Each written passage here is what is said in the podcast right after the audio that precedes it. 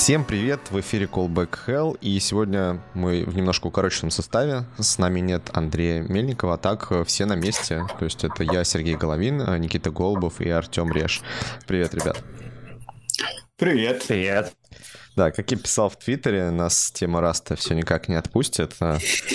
А, и давайте с нее начнем, потому что кажется, что не так много всего есть, что обсудить, но, может быть, Никита добавит. Я сейчас быстренько вкину а, пару моментов. Мы в прошлый раз обсуждали то, что Мигель Ахеда, а, я надеюсь, что я еще раз правильно произнес свое имя, все пытается в сунуть Rust в ядро Linux, и все никак он, у него это не получается, потому что Linus Torvalds ему в этом всячески препятствует. А эта эпопея не заканчивается, и сейчас э, там ребята переписали ядро, а, не ядро, вернее, драйвер GPIO, на Rust и сделали построчное сравнение. А, и, соответственно, это не то, что прям а, очень big deal, а, но тем не менее, то есть есть готовый пример, и посмотрим, что будет дальше. Сейчас я ссылочку скину на эту новость. И там Никита тоже еще закидывал разных штук. Ну, Никита. Слушай, а по поводу вот, э, в Linux этого переписывания, там есть какие-то аргументы против, почему не хотят э, раз там принимать? Да, там э, есть аргументы против. Собственно, были кейсы, когда Rust крэшился, ну, то есть программе, написанной на Rust, э, крэшилась, э, потому что она должна работать вместе с C, C может работать с памятью напрямую, Rust не может, э, и, соответственно, из-за этого, по-моему, там были какие-то вещи, когда Rust паниковал, то есть там, ну, у него как бы это здоровая реакция была, но фишка в том, что это неприемлемо для ядра, то есть не может как, mm-hmm. часть ядра паниковать. Это может делать, ну, любая программа в user space, а вот ядро так, такое себе позволить не может. А, но Rust by Design, он так устроен, что если он как бы считает, что здесь есть какая-то потенциальная проблема с памятью, он может э, кинуть панику. А, и это очень большой такой как бы э, момент, э, на который указывал Линус Торвальдс. И вот сейчас как-то ребята пытаются эту проблему решить, предоставить, возможно, какой-то тулинг, либо, возможно, какие-то подходы, но мне кажется, тут проблема, она немножко на концептуальном уровне, но, тем не менее, вот лично мне интересно за этим следить, потому что кажется, что действительно Rust все больше и больше захватывает вот территорий, а, в том числе ядро Linux. Мне кажется, это будет, сам, если это случится, то это будет самая большая победа. То есть я не говорю, что ядро перепишет, но если он в принципе начнет использоваться официально, то это будет такой очень большой геймченджер. Так, ну у меня на самом деле проблема в том, что я позапрошлый подкаст, где вы обсуждали раз, э, пропустил. И из-за этого для меня там казалось то, что мы это еще не обсуждали, то есть это тут чисто моя ошибка. На самом деле там а, те вещи, про которые вы, по-моему, уже обсуждали, и там SVC, да, который аналог Webpack, она написана на расте, и за счет этого быстрее. А, не знаю, я вот только недавно узнал, что Дина написан на расте. Ну, он не весь написан, там байдинги к V8 написано на Rust, ну и, соответственно, mm-hmm. вот эта часть, которая работает с V8, и какие-то части в Core Space работают, написаны на Rust. А, ну еще там используется Tokyo, это как libuv, а, вот библиотека для реализации асинхронной работы кода. А, вот, там как раз используется не libuv, которая сишная, а вот Tokyo. Ну, там понятно, что игра слов, да, Tok.io. Вот. А, и по сути, да, то есть разница практически только в этом. Ну, естественно, да, user space код, который там библиотечные функции, вот это все написано на TypeScript. Вот, так что это очень штука похожая на ноду, но тем не менее, да, есть разница. Угу. Еще видел, что ROM Tools, мы их обсуждали, когда обсуждали фандинг э, open source библиотек, они недавно запостили что они ищут э, именно Rust разработчиков для того, чтобы переписывать э, ROM Tools на Rust. Да, да, да. То есть они, видимо, таким образом, они ради этого э, получали фандинг а, очередной, чтобы, чтобы, чтобы все переписать на раз. Ну, да, слушай, есть... это классная стратегия, а потом выйдет какой-нибудь новый модный язык программирования или что-нибудь застабилизируется. Например, там э, на горизонте маячит NIM, который тоже то то о нем говорят, то не говорят, или там какой-нибудь Кристалл, который типа такой рубишный C, условно очень. А, что-нибудь из... Или Зик, который вообще из ниоткуда вылез, тоже такой низкоуровневый. Короче, можно переписывать, мне кажется, очень долго. Да, снова файдинг выбить. Почему бы нет? Ну, конечно, в этом-то весь и смысл. Слушайте, а была же... Было время, когда все пытались писать на Go. То есть как раз тоже то, что касается тулзов. А, по-моему, даже тоже какие-то бандлеры до сих пор есть, которые на нем написаны. И со временем это подзаглохло, ну, насколько я вижу. То есть Go там в бэкэнде он вроде используется, но именно в тулинге сейчас Rust его вытеснил. И не получается, что это действительно гонка за чем-то новым? Или у Rust действительно есть преимущество в написании а, тулинга? У Rust есть преимущество. Rust, э, у Rust нет G, GC, garbage коллектора. Mm-hmm. Ну, соответственно, он может работать, э, ну не то чтобы без рантайма, понятно, что у него есть рантайм, но он может работать э, на более низком уровне абстракции, у него более такой типа реал-тайм, а, меньше время на запуск, если ты говоришь, ну если мы говорим про тулинг, то, естественно, тебе важно, чтобы у тебя не там не было такого, что VM-ка поднимается, потом в этой VM-ке там код интерпретируется, потом выполняется, потом еще в какой-то момент JIT оптимизации идут, потом память что-нибудь там, GC э, что-нибудь чистит память, а у тебя вот просто программа запускается, выполняется, напрямую работает с памятью, здесь есть, конечно, преимущество. И при этом раз mm-hmm. в чем еще выигрывает, э, при том, что Uh, у него нет garbage коллектора, uh, он не заставляет тебя напрямую памятью управлять. То есть ты просто пишешь код, и за счет вот его модели uh, safety uh, mm-hmm. и вот ownership, он может определять, в какой момент у тебя ресурс э, кем оунерится и когда нужно этот ресурс освободить. То есть получается, что он имеет все преимущества, как бы там условно C, C++, uh, в плане скорости, uh, и при этом имеет преимущества там других языков с GC uh, в плане безопасности работы с памятью. Вот. И mm-hmm. такой хороший момент. А по сравнению с нодой у него преимущество получается чисто в э, скорости выполнения. Потому что поначалу уж весь тулинг, э, ну, просто по, не знаю, по привычке писался на ноде. Да, но мне кажется, это немножко даже момент э, хайповости. То есть э, просто даже уже кто-то шутил, что там все что угодно переписанное на расте э, там стреляет и набирает популярность. Можно... А это не значит, что ничего не нужно переписывать на расте, потому что есть классные тулы, которые переписаны на расте, по-моему, там uh, который замена cat, который, ну, просто содержимое файла. Mm-hmm. А, ну, есть, короче, разные тулы, которые такие же, как старые тулы, только чуточку лучше. И это ок. Но есть, на самом деле, да, тулы, которые написаны на расте, просто чтобы быть написанными на расте. Интересно.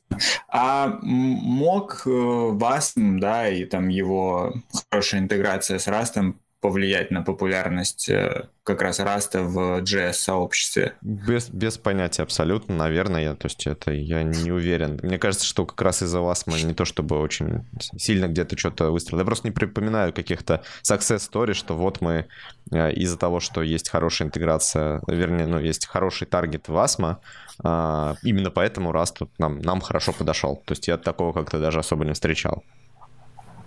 Ну, просто мне казалось, что изначально Rust многие пошли изучать просто потому, что это...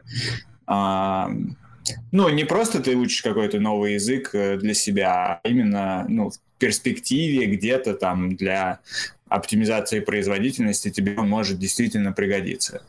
И потом уже решили, а почему бы на него да не, Никит, не, не так все было. Дозы. Не? Не-не, просто Сережа всем рассказывал, что это очень хороший язык, надо попробовать. И все пробовали. В этом дело. Ну, возможно, возможно.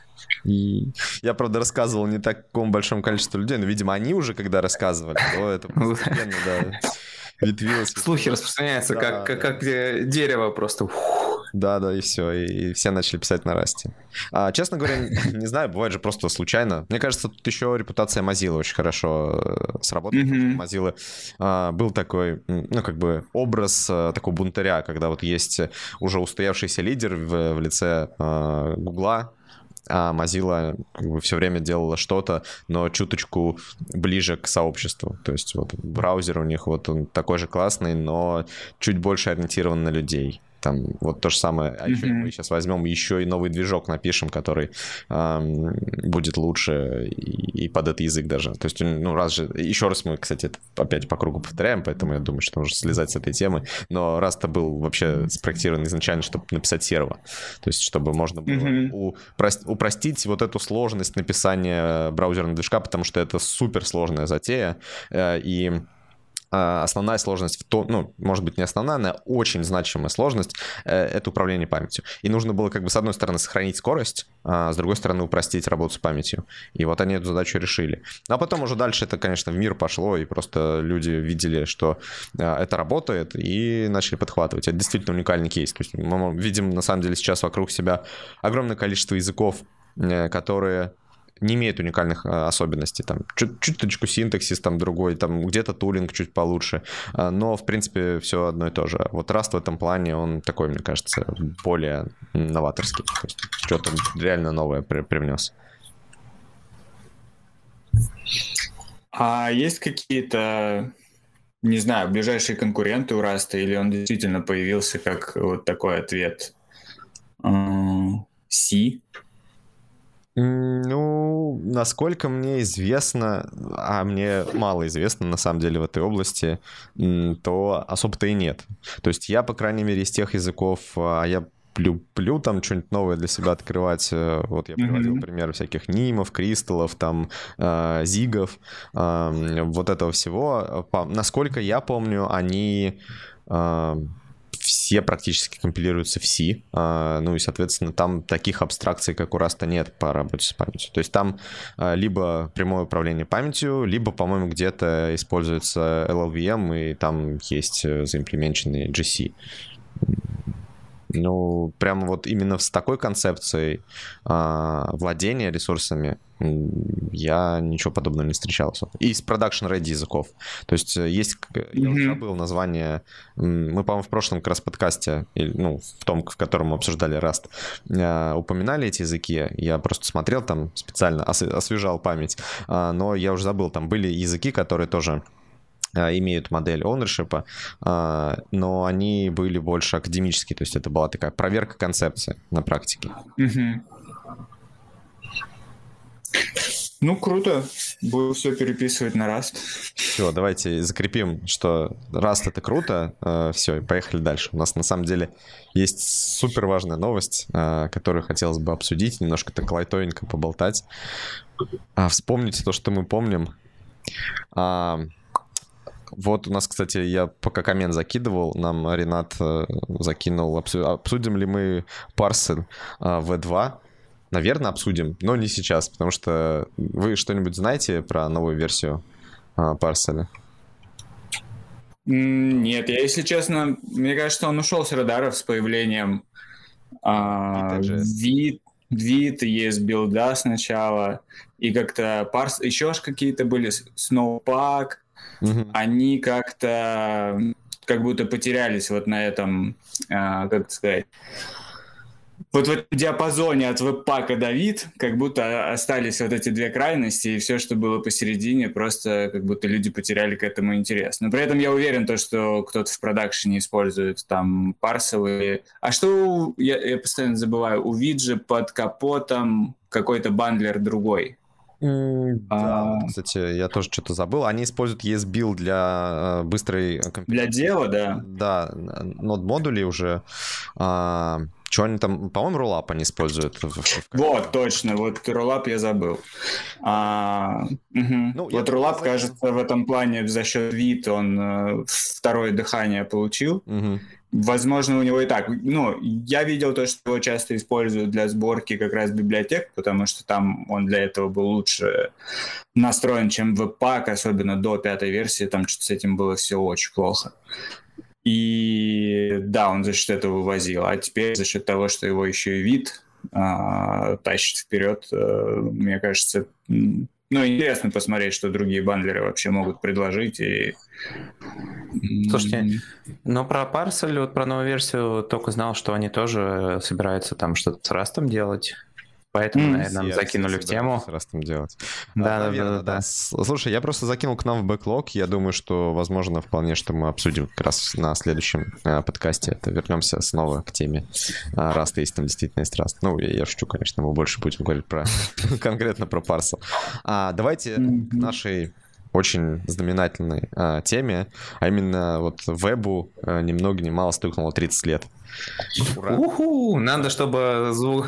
тот, кто будет дальше э, редактировать этот выпуск, чтобы там поставили бокальчики, бьющиеся. Аплодисменты, овации. Дудки вот эти праздничные. Да, конечно, это супер важно на заметку э, монтажера. Но э, на самом деле это очень круто. Это очень круто. Но когда, кстати, мы начинали делать историю фронтенда, мне почему-то казалось, что веб сильно, ну, не сильно моложе, но моложе, короче. То есть я, возможно, а, как-то, не знаю, застрял где-то еще в 2010 году, а, где казалось, что веб прям совсем молодой, а здесь уже тридцатник стукнул ему. То есть и вот он чуточку, чуточку моложе меня. Но вообще кстати, ну, тут еще раз, если кто-то слушает наш подкаст и вдруг вы не видели нашу историю фронтенда, обязательно посмотрите, потому что мы там много всего интересного вспоминаем. Но в целом вообще феномен веба удивительный, потому что, мне кажется, он настолько существенно изменил мир, что, по сути, ну, это как можно там делить на какие-то, да, революции. Вот была какая-то а, революция а, технологическая там в начале 20 века, когда все переходили с а, ручного производства на фабричное производство, да, как это называлось, индустриальная революция. А, потом там появились уже, появилось электричество, и я не знаю, по-моему, специального названия этого нет, но а, все начали приходить на какие-то электроприборы, ну, по сути, усовершенствовать то, что было. А, развивались средства коммуникации и доставки информации, а, но, по сути, это было такое развитие уже существующих вещей. То есть так или иначе у нас производство было, а потом оно стало эффективнее, потому что появились фабрики, там появился уже не ручной труд, а такой автоматизированный труд. У нас средства доставки информации, как тиражирование его, а, ее уже были, там в виде книг, в виде еще чего-то. Потом появились э, другие средства, это различные там радио, телевидение и так далее. Но вот средств какой-то массовой коммуникации и накопления знаний у нас э, в таком виде не было. То есть можно сказать, что были библиотеки, но это, мне кажется, не совсем то же самое. Потому что интернет, вообще веб, это какой-то ну, новый феномен. То есть он, э, возможно, является, конечно, таким продолжением много чего старого, но сам по себе он абсолютно уникальный. То есть вот его децентрализация, его концептуальная простота, то есть не технологическая простота, а вот именно концептуальная, как ты можешь переходить от, одного документа в интернете к другому, вот эти вот ссылки, э, гипертекст и прочее. То есть э, это породило по сути, новый мир, да, то есть мы сейчас, даже сейчас мы обсуждаем какие-то вещи, э, которые нашли в интернете, причем там эти вещи появляются в каком-то инфопространстве сами по себе, да, то есть мы пользуемся социальными сетями, мы там смотрим какие-то ресурсы а, и просто оттуда что-то выдергиваем, а оно живет абсолютно независимо а, ни от кого, то есть никто, по сути, толком не может на это сейчас повлиять. Короче, крутая штука, не знаю, что еще сказать. Что вы думаете по этому поводу? А, давайте вспомним то, как э, каждый из нас первый раз познакомился с э, вебом. Как это произошло? Ой. Что у вас было? Я помню отлично просто. Ну, ну давай. Это не прям когда первый, так, знаешь, веб-страничку открыл в интернете или еще что-то, а именно а, когда я попробовал что-то сделать а, с помощью HTML и CSS. И, и это был такой специальный кружок при институте. Э, я не помню, в каком я классе был. Что-то вроде, не знаю, пятого, седьмого. Ну вот, я пришел, и мы делали там простые странички, просто их украшали CSS, я думаю, господи, что это за отстой? Какие ужасные, какой непонятный код, какие ужасные странички. Ты уже а, то ли дело... Критикал. То, Тогда все понял уже. Вот, то, то, то ли дело Паскаль, ну хотя он тоже был очень страшный. А, и, короче, первое впечатление было такое немножко разочарование.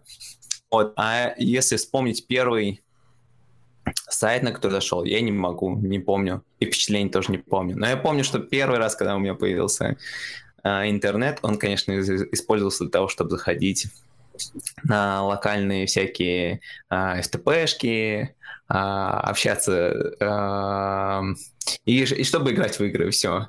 Вот. Слушай, это у тебя уже... То есть ты не застал вот эти модемы, которые по телефонной линии соединялись? Э, нет, нет я игры. застал, да. Так там можно было. Это же просто был ADSL, да, технология вот называлась. Все, тогда расцветали с этими пошаговыми это был, боями, это был... где ждешь по минуте. Подождите, по-моему, с модемом, в модемах там не, с модемами ты никак не мог вот непосредственно вот это локально. Так не, браузерные там игры про... уже были, Сереж. Не, браузерные, да. Не, не, не. Там с помощью провайдера создалась локальная сеть, к которому ты подключался.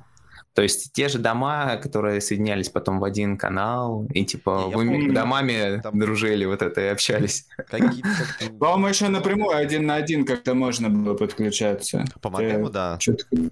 Вот, да. А вот в сети, по-моему, в такие локалки я такого не помню. Я такого не помню. Кажется, что это технически не очень реализуемо. Я, я просто поним, ну, представляю плюс-минус, как это работало, когда ты подключался непосредственно напрямую к кому-то, то есть ты мог просто до него дозвониться, по сути.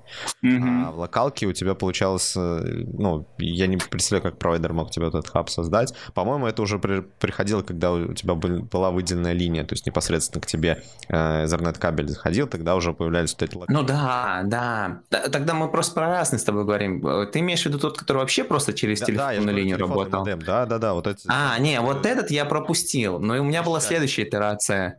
Да, вот которые трещали, я пропустил, но была следующая итерация, которая типа с как раз Ethernet кабелем и все еще с телефонной линией. Это была типа технология, она ADSL называлась, если я правильно помню. Mm-hmm. Вот. И вот с ним уже все это можно было делать, но там тоже были проблемы. Если кто-то по телефону звонит, как бы до свидания. Нет, телефон, ваше соединение. Конечно, одновременно и прекрасен, и ужасен. То есть это было то время, когда, во-первых, это было супер дорого. А, и ты, соответственно, отключал все, что там картинки отключал, что пользуется интернетом. Короче, все, что было тяжелое, а, ты не загружал. А, и, соответственно, вот этот вот звук, когда, ну, ты мог вообще не приконнектиться, в принципе, потому что у тебя там, ну, началось вот это подключение, ты уже там по звуку понимал, что все, там, получилось или не получилось, и вот этот заветный, затяжной, вот это вот это было самое, ты услышал, ты понимал, да, ты подконнектился. Но оно, естественно, там обрывалось очень часто, потому что и линии, по крайней мере, в регионах были плохие очень. А, ну и, естественно, вот это классическое, а, когда родители начинали ругать тебя за то, что ты занял телефонную линию, э, потому что им нужно срочно, внезапно кому-то позвонить. Как, как они не могли понять, что какая тут может быть срочность, когда ты интернетом пользуешься? Но... Приходилось всякие специальные сплиты покупать, чтобы типа линия была по своему каналу, а интернет был по-другому.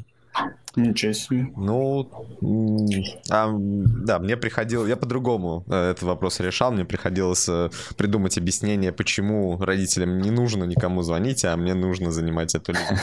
Потому что сплит это, конечно, да, такое хорошее решение, но... Ты мог просто на почту отправлять то, что родители хотели по телефону сказать. На почту, в смысле, на бумажную?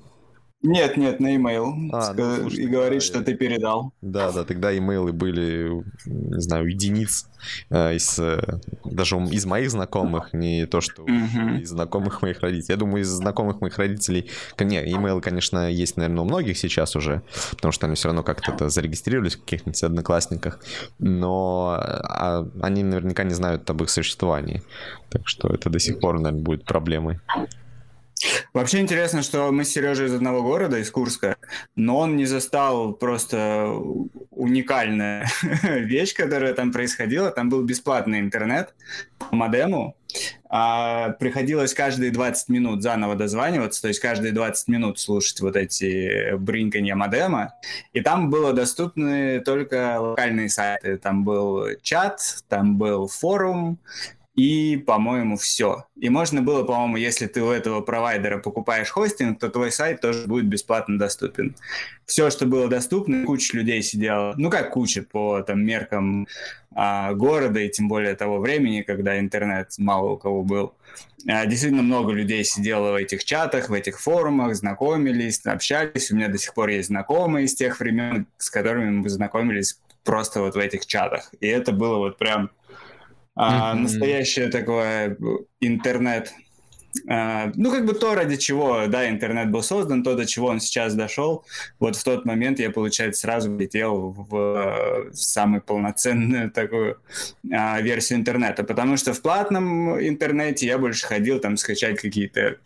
А, я помню, на Новый год э, там тоже были какие-то скидки, я поставил качаться клип. И вот у меня там 4 часа или всю ночь, я не помню сколько, качался один клип. А, вот да, такой был интернет. Тогда еще жесткие диски друг другу носили, и как раз вот кто там что написал, да. потом это все сливалось э, вместе, там у кого-то какие-то новиночки музыкальные были, да. Да, это был, весь город был огромным рейд-массивом просто.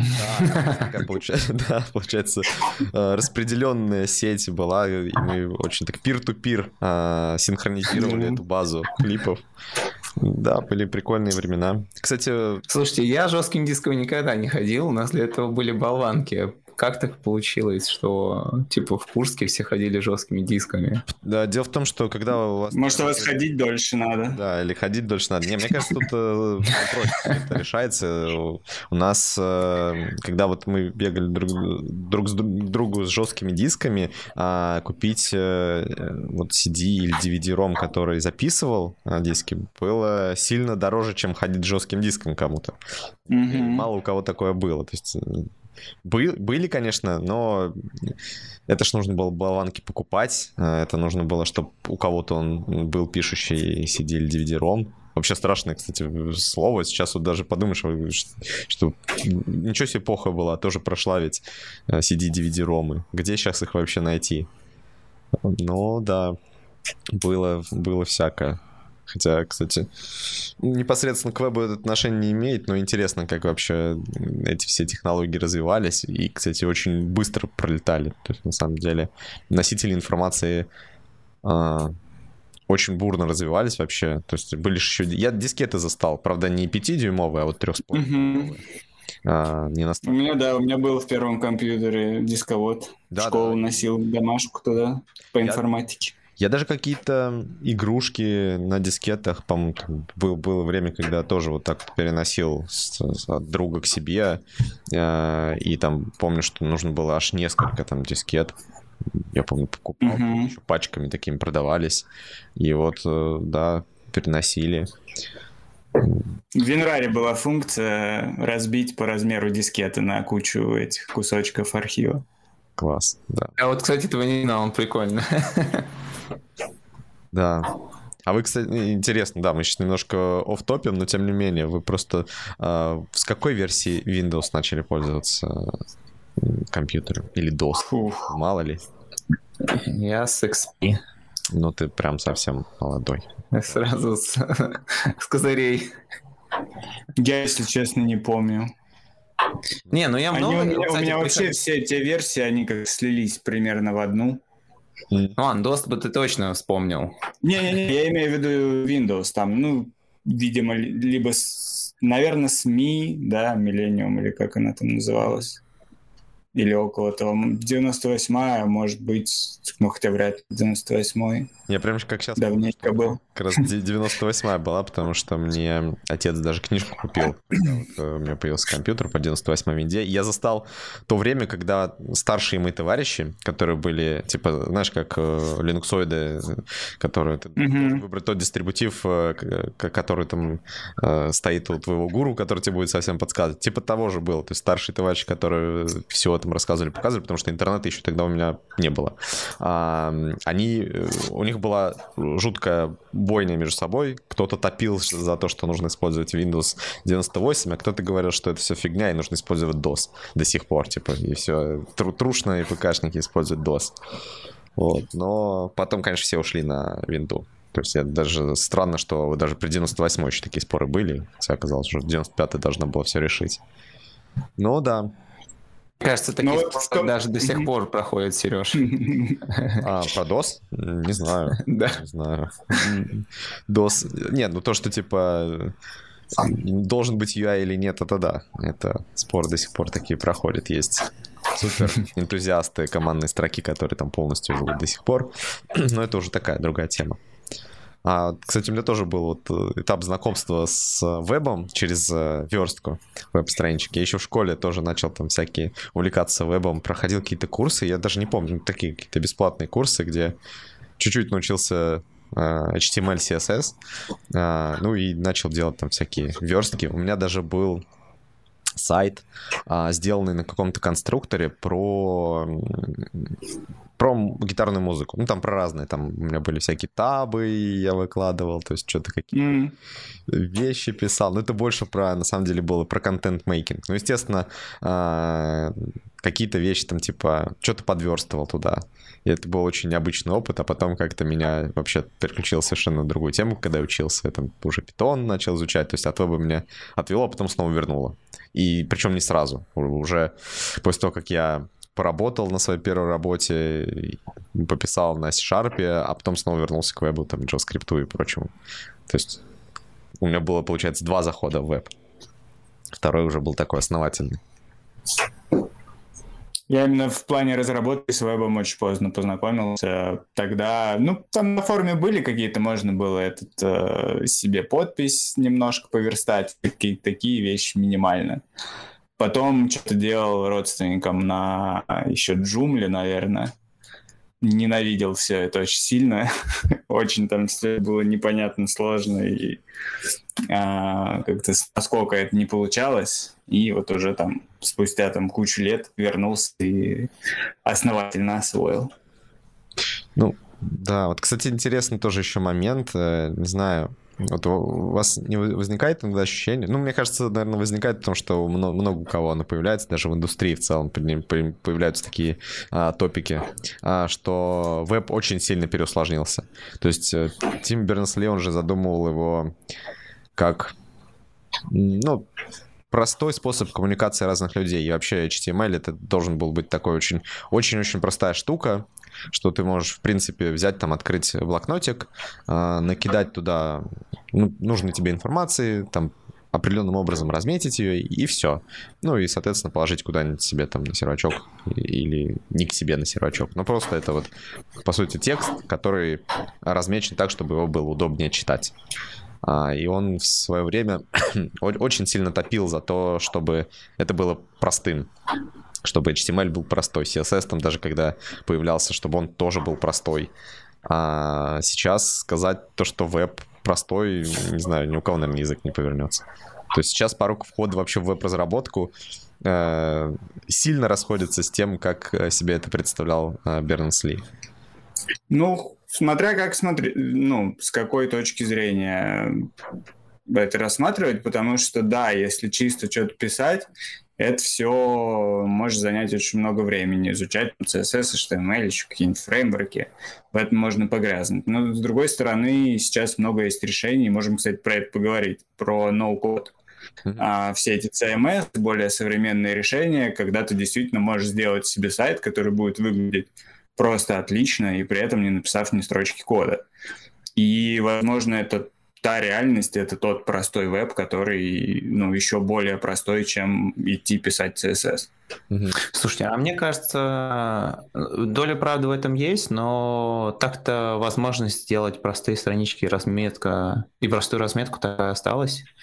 Осталось, но ну, есть... кто, кто это делает сейчас? То есть как ты как это будет восприниматься, да, там, извне, скорее всего. Ну, если для себя, как и планировалось, то, мне кажется, все еще можно. Но, наверное, такая тенденция есть, потому что много сейчас же всяких, э, ну, по крайней мере, недавно было популярно всякие э, бруталист, веб-сайты, где там просто все максимально просто и, и специально страшно сделано.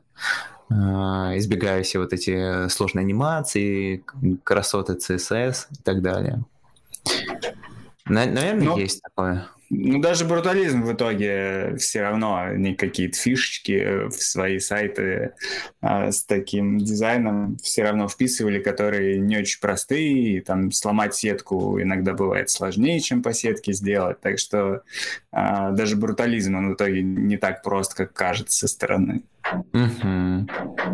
Ну, чтобы знать... А чтобы знать, как сломать, надо знать, где ломать, в общем. Надо, ну надо да, хорошо разбираться. Да. Ну, вообще, вот я сейчас, кстати, смотрю на инфографику, э, которая есть на вот этой страничке, э, на В3C. Э, там mm-hmm. очень интересно, типа, что происходит каждую минуту в интернете.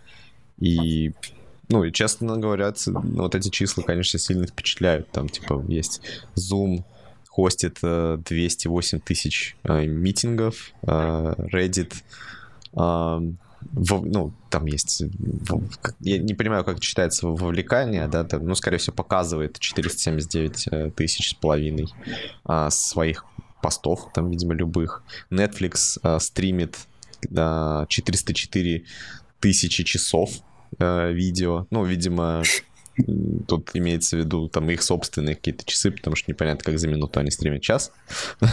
Тут это написано. Ну, это просто получается, сколько человек в эту минуту смотрит Netflix, и можете разделить на 60. Но это что-то очень много. Ну да, 404 да, да. тысячи часов. Но тут непонятно все равно, как это, ну, как часы считают. Ну да, как они посчитали, да. Ну да, тут есть, конечно, свои странности, но все равно числа на самом деле очень сильно впечатляют. Потому что даже если это, ну, какие-то такие а, подсчеты округленные, то тем не менее, да. Ну, вот, допустим, Spotify каждый, ну тут ладно, это добавляет 28 треков, это уже не так, конечно, впечатляет, но в целом в целом это очень круто. То есть э, веб, кстати, он же тоже начинался как, по сути, такой стартап внутри ЦЕРНа. А, вообще, ну, опять-таки, мы про это рассказывали, но, тем не менее, вот хочется напомнить, что Бернс Ли это делал как вот собственный проект, куда он там привлекал вот каких-то своих знакомых э, из ЦЕРНа. А, не все даже в это верили, и не все до конца понимали, что это такое. А, и, по сути, они делали очень много просто в, в неурочное время на коленке кое-как, чтобы оно заработало, и оно заработало. Сейчас представить современный мир без веба практически невозможно. Вот, не знаю, чем бы мы занимались, если бы не было веба. Ну да, было бы интересно. Ну, вообще интересно, что сильнее повлияло на жизнь, появление компьютеров или появление веба?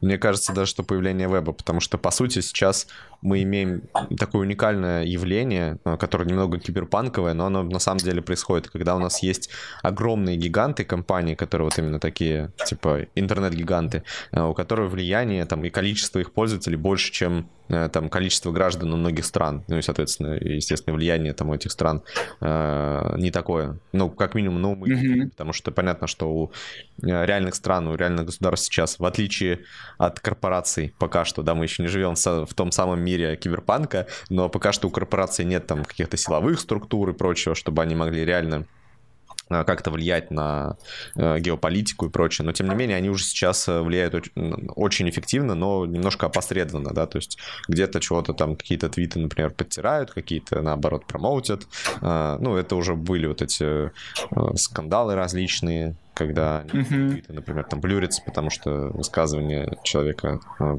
посчитали, например, неправ... неправильно, ну, то есть такой немножко все равно цензура есть.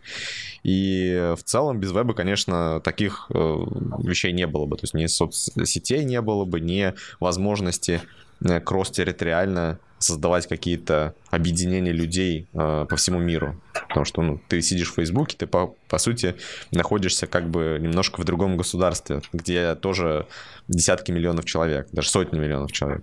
Там даже, по-моему, уже... Я точно не знаю, но, по-моему, в Фейсбуке больше миллиарда пользователей есть. Зарегистрированных. Не активных, а зарегистрированных. Сколько активных, по-моему, таких данных они не публикуют, но тем не менее. То есть это прям очень много.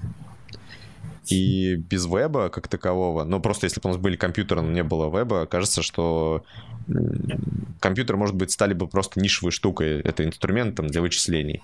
А сейчас компьютер стал просто неотъемлемой частью жизни человека. То есть просто, ну, да. не обязательно компьютер, это может быть мобильный телефон, но мне кажется, что даже мобильные телефоны не стали бы такими, какими они стали, э, если бы не было веба и интернета. То есть во многом сейчас вот он, мы имеем, то есть тот форм, форм-фактор телефона, какой он есть, а, из-за того, что у нас превалирует потребление контента над созданием контента. Поэтому у нас там нет практически никаких кнопок, э, вот этот тач-экран, потому что мы больше смотрим, нам нужно больше площадь экрана, а, чем... Да нет, слушай, для создания контента сейчас, ну, то есть, если брать там съемку видео, фотографии, даже написание текстов, ну, на таких девайсах тоже удобно. Это действительно, но как раз больше продвигается, потому что проще делиться этим контентом. Ты не в стол пишешь, ты написал сразу. Потом ты делаешь. Или с сразу всем показал. А было ли у тебя бы необходимость делиться контентом в таком количестве, или там вот именно такого рода контент создавать, типа фото, видео, а, вместо текста, например, если бы у тебя не было веба? То есть куда бы ты это все. Не, я с этим не спорю. Я скорее про то, что форм-фактор девайсов отражает э, упор на потребление контента. Мне кажется, как раз веб а, хорош в том быть. плане, что он да, плане, да. все-таки не настолько про потребление контента, а про, ну, там в каком-то смысле engagement, э, потому что написание комментария — это тоже, по сути, создание контента. То есть вот это потребление и создание контента сейчас настолько слились, что они уже э, в неком таком симбиозе начинают находиться. Ну и контент стал, кстати, все больше и больше такой ну, очень порционный, да, то есть э, сейчас даже вот феномен Это, да. тоже показывает, что э, люди больше готовы потреблять контент очень малыми порциями, чем смотреть что-то, ну, читать что-то большое. Соответственно, даже э, вот я когда читал про то, какие статьи лучше писать, а, там большие или маленькие, все рекомендуют э, там, статьи писать маленькие. Лучше типа написать угу. либо одну статью маленькую, либо серию статей маленьких про один и тот же топик. А, потому что если человек откроет и увидит, что это лонгрид, это может быть очень крутой лонгрид, э, очень классный, то он просто закроет и не прочитает его. А вот если даже разбить этот лонгрид на N частей, то он каждую часть нормально вполне себе прочитает и и по сути получится то же самое, да, то есть если бы он прочитал целиком. Mm-hmm. Но вот именно уже какое-то восприятие, а, которое сформировали сами люди, ну, возможно, не без помощи тех же там соцсетей, которые в том числе управляют нашим вниманием, а, оно сформировано именно так. То есть веб это тоже, по сути, поменяло. Раньше такого не было. Раньше люди там книжки читали. Я не говорю, что это плохо или хорошо. То есть мне сложно давать оценку, просто видно, что это изменилось. Видно, что mm-hmm. там, потребление контента как такового, ну и создание тоже. Людям проще, конечно же, не садиться и основательно там засесть и написать за месяц какую-то огромную статью сложную, а, например, делать, э, ну, те же треды в Твиттере. А, вроде, как в итоге он может написать, на самом деле, ту же самую статью, ну, естественно, да. без редактуры, без вот этот чистый поток мыслей, но, тем не менее, по, по количеству контента это будет то же самое. Но фишка в том, что человеку психологически проще писать маленькими порциями. Интересно. Да, в таком мире живем. Как еще дальше это будет э, уменьшаться? А, кстати, непонятно, будет ли. Нет, будет, конечно, или нет. Э, но был же, кстати, интересный кейс, э, когда пошла мода на мессенджеры, может быть, чуть раньше, а, появился мессенджер Yo, который, по сути, умел только отправлять Yo другим пользователям.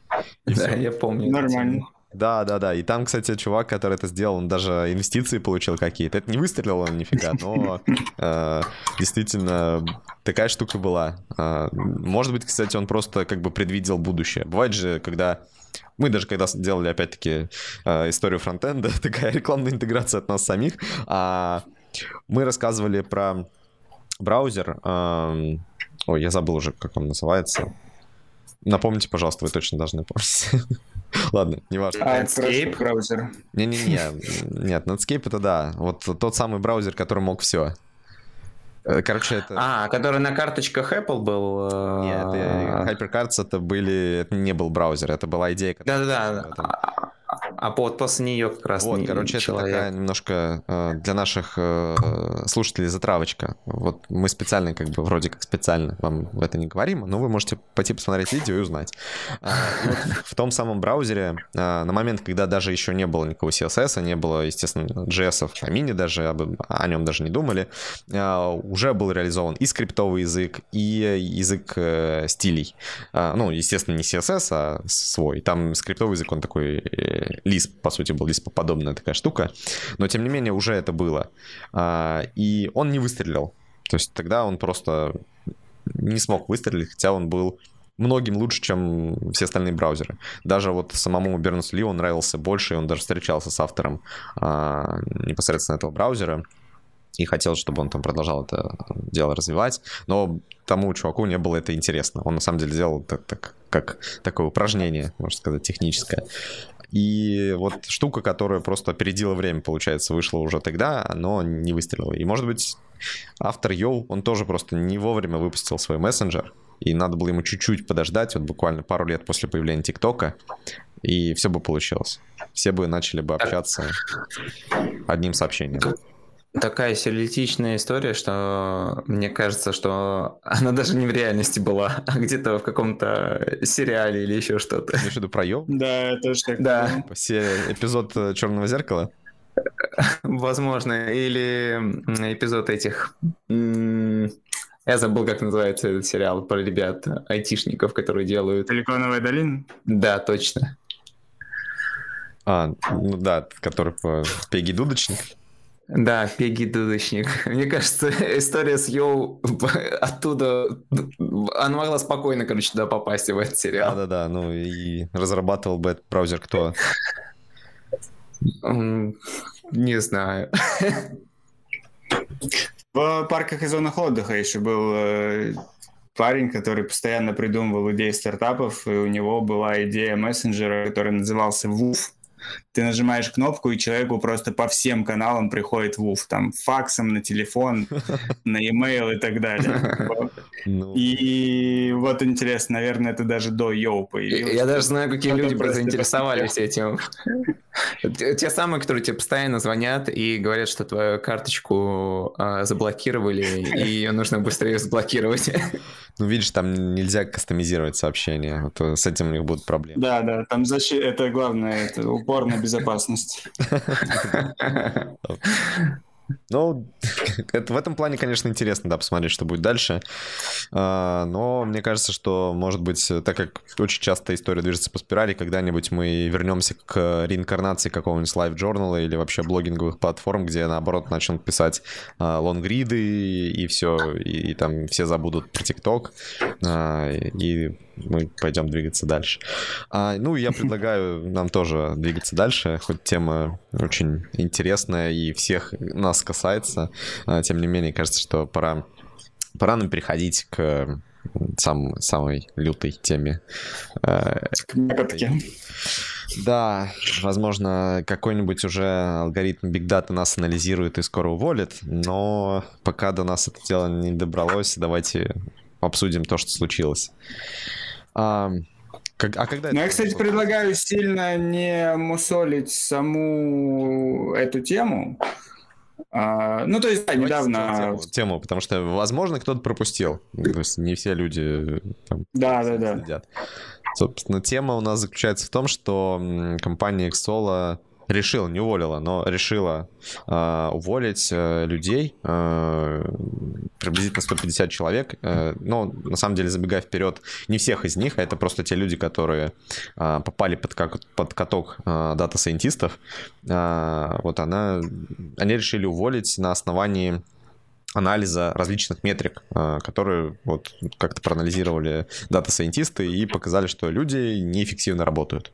А, и здесь очень много странного, на самом деле, в этой истории. То есть само по себе, конечно, увольнение людей — это процесс естественный, как и найм, да, то есть бывают разные причины, потому, почему людей увольняют. А, но здесь причины, на мой взгляд, прям максимально странные. Я читал статью на Медузе, я вот сейчас ее попытаюсь найти и скинуть, потому что она мне кажется, вполне отвечает на все возникшие вопросы, но еще и новых вопросов подкидывает. Там журналист из «Медузы» взял непосредственно интервью у, у, у Александра Агапитова. Сейчас я вот скину. Уже, уже после всей этой ситуации? Уже после всей этой ситуации, да. Соответственно, то есть э, вот 4 августа вот этот скриншот разошелся. Это, да, на прошлой неделе получа, получается произошло.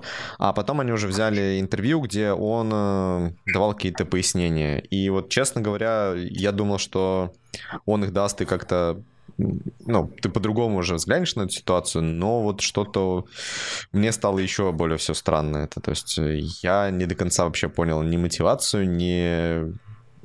Короче, много чего не понял. Потому что кажется, что это было сделано просто потому, что кто-то захотел это сделать. Ну, в частности, может быть, сам Александр захотел просто какую-то, типа, новую игрушку потестить. А это исключительно мое мнение, то есть это исключительно мнение сложное на основании вот того, что я читал, потому что, может быть, это совершенно не так. Если коротко, я вот сейчас несколько, несколько вещей просто хочу акцентировать э, внимание на нескольких вещах из этой статьи. А, вот первое, что странно, ну, наверное, если вы видели уже скриншот, если не видели, то вот в, статье, в ссылочках, которые мы скинули, вы можете его увидеть, а, скриншот э, самого сообщения. Сообщение мне показалось очень-очень странно, потому что оно написано очень странно. Там нет. Слишком претенциозно, не, не по-человечески. Оно написано таким образом, что чувак э, как будто, не знаю, в пьяном угаре его писал. Не потому что там совсем бред, но потому что вот сам стиль подачи информации. То есть mm-hmm. небрежное написание, там после точки не с большой буквы идет текст, много всяких пунктуационных и некоторых, несколько грамматических ошибок. То есть видно, что текст писался не для того, чтобы... Недолго его переосмысливали, короче. Скорее всего, он как вот написал, так и отправил сразу сильно вообще не парясь ни о чем. И это уже, как бы, на мой взгляд... Пацаны, смотрите, как могу. Да-да-да, характеризует как-то человек, что он, возможно, импульсивный. Но, не знаю, не хочу никаких оценок в этом плане давать, но это странно, правда, очень странно. А, но что еще страннее, там же потом пошло разбирательство, они, по крайней мере, сказали, что будут разбираться, кто опубликовал этот скриншот, потому что вот NDA и так далее. И здесь странно не то, что они начали разбираться, потому что, ну, тут действительно, если NDA, то NDA. Но фишка в том, что э, такое ощущение, что для них стало страшно то, что вот всплыл вот это и манера подачи, и что они сделали. То есть они, получается, если бы это было внутри, и никто бы не узнал, э, то для них это ок вообще, что они так могут делать. То есть что они там об увольнении могут сообщить вот таким сообщением в очень странной форме, э, там не особо рассказывая причины и так далее. А, а вот если это всплыло, то это уже проблема. Ну и, честно говоря, там мотивация тоже очень странная. А, Александр ссылается на то, что так делают многие. Есть разные практики у Netflix, Гарварда, там, морских котиков он даже приводил, которые выбирают э, самые неэффективные 10%.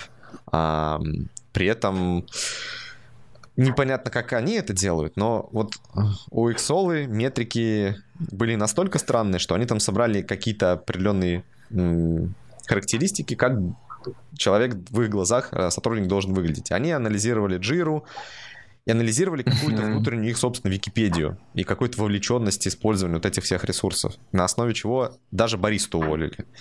То есть он даже ниже там писал, что ну окей, да, типа мы вот проанализировали, да, бариста был уволен, ну, наверное, он, типа, виноват в том, что вот он не оставил достаточный digital след. И, ну, это вообще просто взрыв мозга. Совершенно непонятно, какой digital след он должен был оставить в их джире или в их вики... Википедии внутренней. Но он, да, там отмечал, что у нас все должны быть вовлечены, а, все должны читать то, что мы пишем. А, что самое прям пугающее... Что это такое?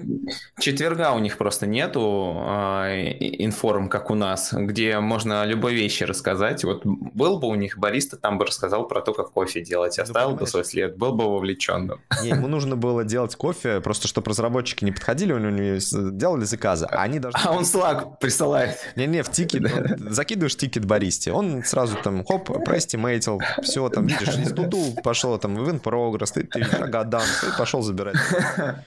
Вот, а так... Да, и потом э, интеграция со Slack, куда тебе приходит такое сообщение, ваш кофе готов, приходите, да, пожалуйста. Да. Очень, очень классно, да, и тогда бы точно не уволили бы. А если бы он еще и статьи писал, такие, типа, как вот, я там готовлю кофе так-то, так-то, там, и такие-то KPI у меня, вот это все. Но вообще больше всего меня напрягло, когда чувак начал рассказывать, что раньше у них такого не было, но потом он прочитал каких-то книжек очень умных а, и понял в какой-то момент, что э, там аудиоподача информации еще она совершенно неэффективна, поэтому э, они все там топ-менеджмент перестроились на то, чтобы писать большие тексты. Из, этого, из этих текстов составлять какие-то там вот эти Википедии выкладки э, и прям сочиться, что вот другие так не делают, не читают их тексты, и поэтому вот они сволочи, и поэтому типа надо от таких людей избавляться, они не вовлечены. А про то, что это там метрики эффективные, неэффективные, что это за метрики, неизвестно совершенно. Я так понимаю, что даже он сам этого не знает до конца, не до конца понимает, по каким метрикам э, людей собираются увольнять. То есть он там, э, видимо, когда уже немножко жареным запахло, там про Россию, например, что это там незаконно с точки зрения российского законодательства, он говорил, не-не-не-не, мы не увольняем этих людей. Мы только сказали им, что они, э, я не помню, там цитата, что мы в них разочарованы, ну или как-то так, и предложили им как бы уйти э, самим, но мы не увольняем. А вот если они не уйдут, то мы будем уже искать какие-то законные основания для их увольнения. И вот это прям вообще кажется, что ну, не знаю, мне кажется, ситуация очень абсурдная. То есть такое ощущение, что чувак просто заигрался, и он, кстати, этого не отрицает, потому что он там тоже говорит, что да, я понимаю, что вот это может быть, какая-то моя личная... Слушайте, а может быть, про более какие-то интересные вещи поговорим, чем просто этого человека? Ну, то есть мы сейчас обсуждаем просто личность, ну... Мы обсуждаем бы, события, почему? Про нее много говорит. Ну, много оценочных и таких штук.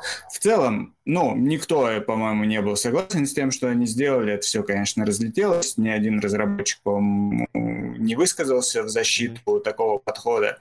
Но в целом попытки ну, то есть Тут же есть такая большая проблема, это попытки оценить работоспособность или, как сказать, выхлоп работы. Ну, давайте говорить про разработчиков хотя бы, mm-hmm. так как это нам всем ближе. И это то, с чем до сих пор не могут справиться. Там пытались оценивать это количеством строчек кода. Вот э, ребята пытались какими-то косвенными штуками это оценить, ни у кого не получается. При этом есть как бы обратная сторона, а, вот этого всего процесса, сейчас особенно из-за удаленки, очень частая ситуация, когда люди устраиваются на две работы, и там double billing это называется, когда они на обоих работах говорят, что они работают полный день, а, но в итоге просто за один день э, делают, что как бы считают нужным. При этом, ну, как говорится, они либо underperform ят, либо еще как-то выясняется, что они, ну, как бы неофициально это все делают.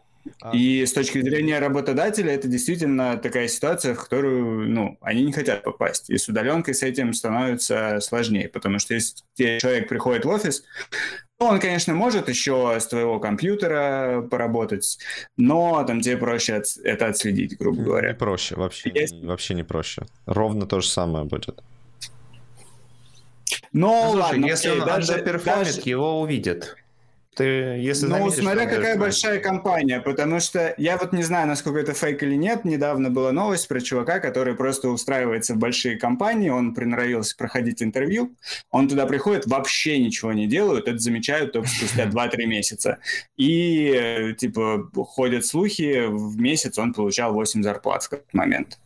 А, я не помню, реально это история, либо это какой-то фейк закинутый, но в принципе представить такую ситуацию действительно можно, когда ты сначала говоришь, что, ну вот я вникаю в проект, там онбординг, все дела, разбираюсь, поэтому долго все делаю.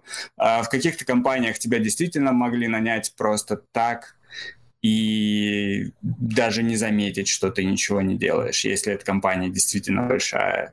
Uh-huh. И, ну, как бы понятно, почему компании пытаются как-то оценить нет, это понятно. Работу своих том, сотрудников. Вопрос в том, каким образом это. То есть здесь а, явно что произошло. Есть э, какая-то инициатива сверху, когда мы какие-то косвенные метрики собираем, как-то их анализируем. А, ну, вот условно, мы в компании работаем, мы работаем полностью удаленно.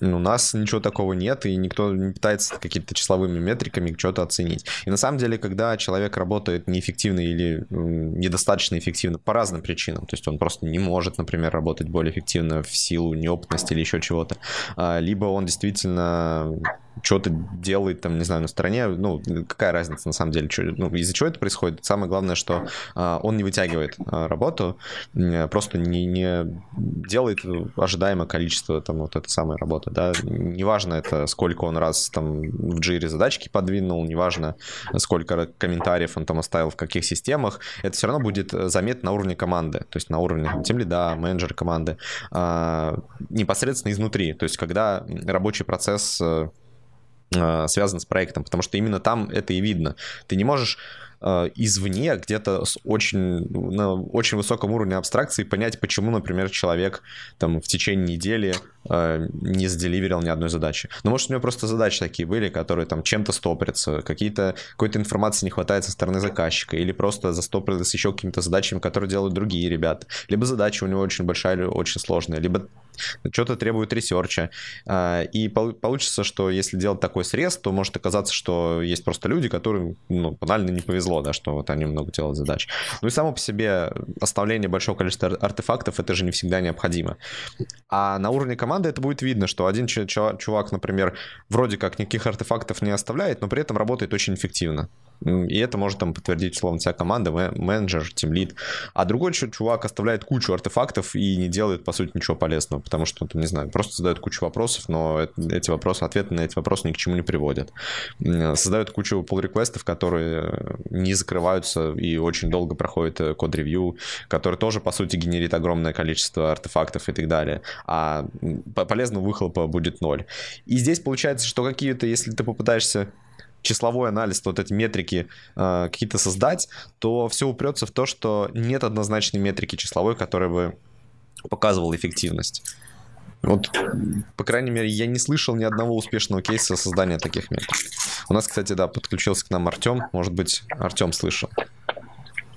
Слушайте, ну, я так понял, Никита хотел э, как бы помочь... Он как бы немножко хотел оправдать вот эту чуваков этих и то есть э, ну, подчеркнуть, что, может быть, стоит попробовать все-таки понять, там, почему они все это сделали и так далее. И я вот, э, я правильно, я прав, Никит? Я их не оправдывал, но я понимаю, откуда это идет. Я про это говорил. Да, вот и вот я тоже самое хотел, да, я тоже самое хотел сказать. То есть э, я их понимаю полностью, почему так. То есть смотри, во-первых, у нас нет идеальной системы менеджмента, и любая дает погрешность.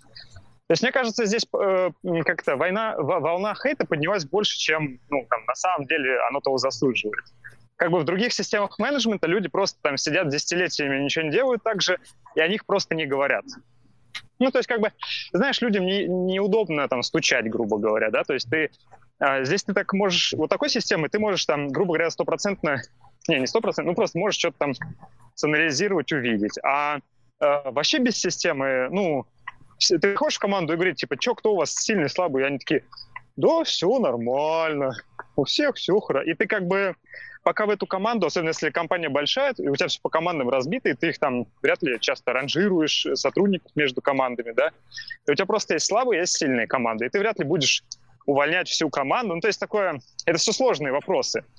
Типа ты можешь начинать это все очень четко менеджить, но на это тоже много ресурсов нужно, и тут просто вопрос системы управления. Они ну... выбрали такую систему управления, она имеет свою погрешность, э, очевидно, как и любая другая система. Там у любой другой системы другие проблемы. Слушай, При а этом у этой, вот ты говоришь, вот можно... Вопрос. То есть ты говоришь о погрешности, а есть ли вообще какой-то полезный выхлоп? Потому что, кажется, можно... И, и у меня есть что на это ответить. Сейчас э, сначала закончу мысль, то, что вот ты говоришь, типа, может какой-то, ну там, чувак, который куча делает э, штук, но его не видно. И вот такие люди, правда, бывают. Ну, то есть я и лично сталкивался, и вообще.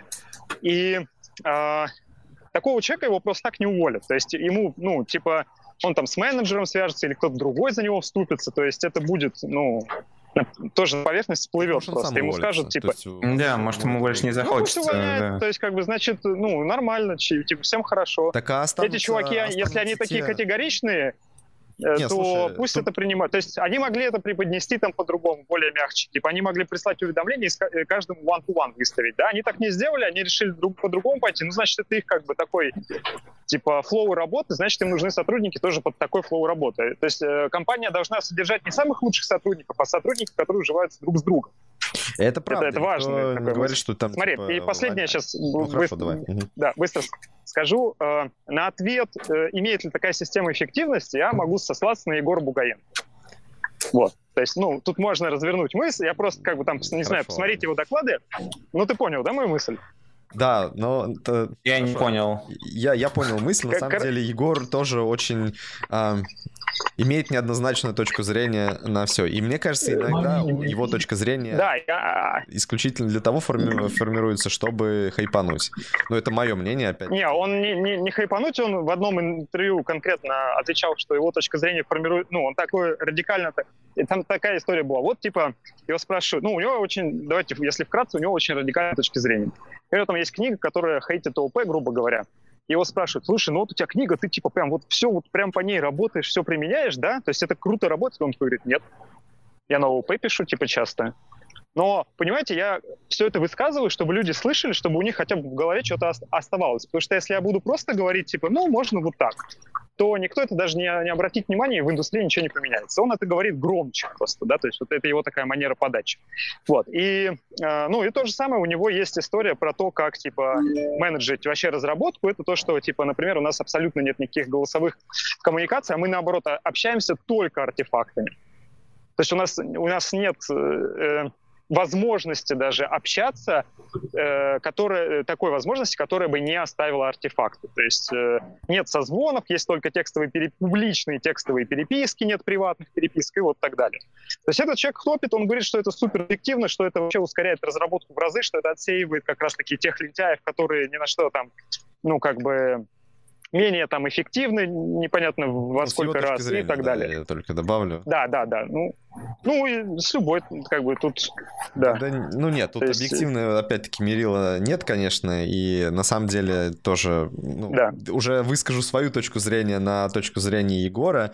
А, он действительно такая необычный чувак, э, и в целом, что интересно, он во многих вещах прав, но при этом он, по-моему, никогда не скрывал, что много чего он делает ради хайпа, просто чтобы привлечь внимание к каким-то своим там высказываниям другим, и он про это тоже говорил. Ну, а... да, но тут про хайп, он как бы не такой, типа, хайп, типа, он, как это, это не из-за гордости он делает, да, то есть это как бы хайп, ну, это из-за чего делать непонятно, для... это, на самом деле, э, ну, Тём, другая вообще э, тема. Давай ну, ладно. Да, давайте к метрикам давайте вернемся. Метрикам. В целом, можно ли представить, что метрики могут быть каким-то дополнительным источником информации по оценке человека. То есть не единственным. То есть тут проблема, насколько понимаю, основная, что метрики стали единственным способом оценки, и там не учли, что кто-то, может быть, в его обязанности не входит э, писать в конфлюенс, у кого-то, может быть, личные были проблемы в это время, кто-то действительно, возможно, плохо работает. И чтобы это отсечь, нужны еще какие-то слои. Но в целом есть ли какие-то метрики, которые можно учитывать? И, Если... и, я сейчас вот еще раз последним подчеркну, я просто сейчас доклад, наверное, не найду, не помню, как называется, но вот у Егора Бугаенко много материалов на тему того, что только Бугаенко. метрики. Не, ну нормальные темы на самом деле говорить. То есть, мне кажется, не хватает такого мнения в индустрии. Мнение То, что типа это, все такие one to one, давайте поговорим, все будет хорошо. Мнение это хорошо, конечно. Проблема в том, что когда ты топишь за м, абсолютную дичь, э, это тоже мнение, конечно, но so, это ну, не значит, что оно работает. Я могу рассказать историю, может, что э, в некоторых ситуациях это работает. Это реально, вот я на себе испытал, это работает. В том, ну, да, Только просто не всегда и не везде. Да, в том-то и дело, что вот это не всегда, не везде, это может быть 2%. Да, но когда оно работает, оно действительно дает производительность, ускоряет, там, в 4 раза увеличивает производительность, когда она работает. То есть, грубо говоря, можно настроить так процесс, что ты будешь работать 4 часа э, или даже 3 часа в день, и производительность твоя будет такая же, как если бы ты там в офисе сидел на 8. Безусловно. То есть просто да. тебе нужно более есть, быть э, сфокусированным. Да, но если мы говорим в, в, в автоматизированной системе. интерполировать это на все вообще случаи, то мы получим, что мы снизили продуктивность, повысили продуктивность в 4 раза в 2% случаев и снизили ее там в 10 раз в 98% случаев. Ну, да откуда же... у тебя такая статистика про 2 и 98? А, ну, я также утрирую сейчас, как Егор, на самом деле, потому что это, ну, я же говорю, что его мнение, конечно, имеет место быть. То есть оно наверняка работает в каких-то ситуациях, но это все очень, очень uh-huh. субъективно, и так же, как и любая другая точка зрения. Поэтому, я же говорю, у нас нет никаких метрик. У нас вот эти метрики там или какой-то анализ этих метрик, он просто работает, потому что все что угодно работает. Когда ты работаешь, ты выполняешь какую-то работу, да, но э, условно есть там какие-то подходы, типа как у Егора, или их нет. Если люди, в принципе, создают какой-то продукт, все равно будет результат. А, и нет никаких способов сейчас сравнить, например, что вот подход Егора эффективнее или он менее эффективный. Ну, просто такого нет. И мы можем сейчас на самом деле там говорить, что да, он эффективнее, или, ну, Егор будет сам об этом говорить, или куча других людей будет говорить, что нет, он неэффективный, а, но никакого анализа, никакого сравнения у нас нет. Ну, вот с, с точки зрения метрик здесь та же самая вот э, штука, что мы можем какие-то метрики собирать, но вопрос там, как мы их будем анализировать. То есть количественные метрики, они же не показательные. То есть мы можем действительно собрать кучу количественных метрик, а, ну, разного рода. Например, количество закрытых задач, а, количество, там, не знаю, строчек кода, который человек написал, количество закрытых, а, ну, там, созданных pull реквестов что еще, не знаю, скорость его работы, то есть размер вот э, непосредственно задачи, которые он выполняет. Например, некоторые задачи люди выполняют в среднем за 4 часа, а вот какой-то человек выполняет кучу задач, но в среднем за час. В целом они работают как бы одинаково, там, 40 часов в неделю. И много разных метрик, и мы их, допустим, собрали. А что нам с этим делать? То есть вот есть ли какой-то способ анализа, чтобы мы могли понять, что вот этот человек менее эффективный? Но мы можем как минимум смотреть по конкретному человеку динамику. Ну, как говорят, хороший способ это не сравнивать с другими, а смотреть именно, ну, сравнивать с собой. И mm-hmm. тут же действительно можно посмотреть, то, что человек, например, там, раньше быстро отвечал на вопросы тестировщиков в Slack, сейчас стал намного меньше или стал их игнорировать. Раньше он меньше отклонялся от оценки, сейчас он сильно отклоняется от оценки. Значит, наверное, что-то произошло с этим человеком. Возможно. Или произошло с проектом. Ну, то есть, э, или там еще что-то произошло со скопом задач его. То есть, много может чего на самом деле произойти. Да, но это, опять же, по, по этим метрикам не стоит принимать решения. Да, по ним просто... Чтобы копнуть, нам нужно что-то спросить у кого? У менеджера, ну, да. у команды, у тимлида? У да у всех сторон, наверное. А как еще? И... Да, это потребуется время. Ну, это же может быть источник информации. Ну, а представьте, что такой человек находится в команде у менеджера, который занят какими-то другими личными делами. И, или тимлит там тоже э, отвлекся или готовится к уходу на другую работу. И в этом плане, ну, если у тебя действительно большая компания, ты можешь доверять там, типа, каждому звену, что вот они могут, э, они сами разберутся, они там все правильно оценят. Мы так и делаем. Ну, и это работает. У нас большая компания. Ну, у нас, да, небольшая компания. Ну, хорошо, там... Ну, представь компанию, из, где тысячи человек. Как Что, ты можешь... Э, не компания, где тысячи человек, там у них 500 человек было, да, до сокращения. То есть это тоже небольшая компания. Ну, даже 500 в 5 раз больше, чем у нас, так что уже... Ну, то есть мы не можем гарантировать, что нас, э, ну, наш подход масштабируется в X5. Не можем. Тут, ну, парадоксально, да, что как бы у меня нет никакого ответа, но э, условно метрики эти э, приведут только к тому, что ты просто будешь, типа, время от времени приходить и спрашивать, а у вас все ок, а у вас все ок, а у вас все ок. То есть, ну, и что это даст? Это кажется, что совершенно никакую задачу не решает, э, но только все усложняет и усугубляет именно Так подожди, а почему постоянно приходить? То есть, э, посто... если люди постоянно уходят в какой-то минус по своей производительности, то, ну, это же действительно тревожный звоночек, что значит в этом... Нет, а как в смысле? В этой команде что Как ты понял, так? что это минус по производительности?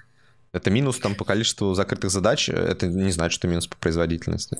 Не, ну вот я говорю, ну, например, отклонение от оценки, там, да, скорость ответов, вот, такие вещи. значения. Да, я ты сравниваешь смотрите... человека с самим собой, или ты сравниваешь команду с э, этой же командой? На, на многие вопросы можно, я так сейчас просто уже фантазирую, э, я как бы не занимался этим вопросом, но, наверное, можно тут, знаете, провести аналогию с, если вот мы информационную систему разрабатываем, у нас есть мониторинг, а есть issue трекер.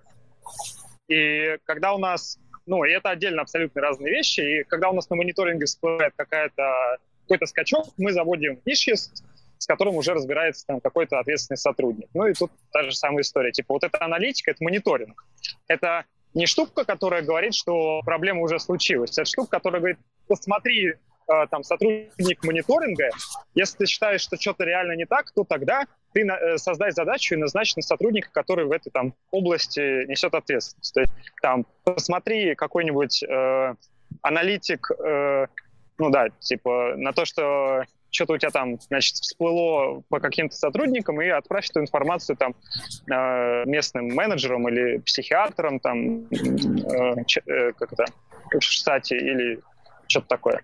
Ну, я согласен с этим. Мы, кстати, тоже в каком-то степени вот такой мониторинг делаем, да, то есть э, мы, так как у нас есть трекинг, а, и ребята, когда там либо не дотрекивают, либо перетрекивают, ну, то есть э, видно, что у человека есть какое-то смещение в какую-то сторону, то мы тоже, конечно, там стараемся, чтобы люди не перерабатывали, если они там, соответственно, сильно меньше начали работать. У нас, в принципе, ок, если человек э, меньше трекает, но если это прям сильно Э, там, например, на 20% просела его производительность, то мы спрашиваем, да, тоже почему. Здесь я согласен, наверное, что есть какие-то метрики, которые могут что-то э, сигнализировать.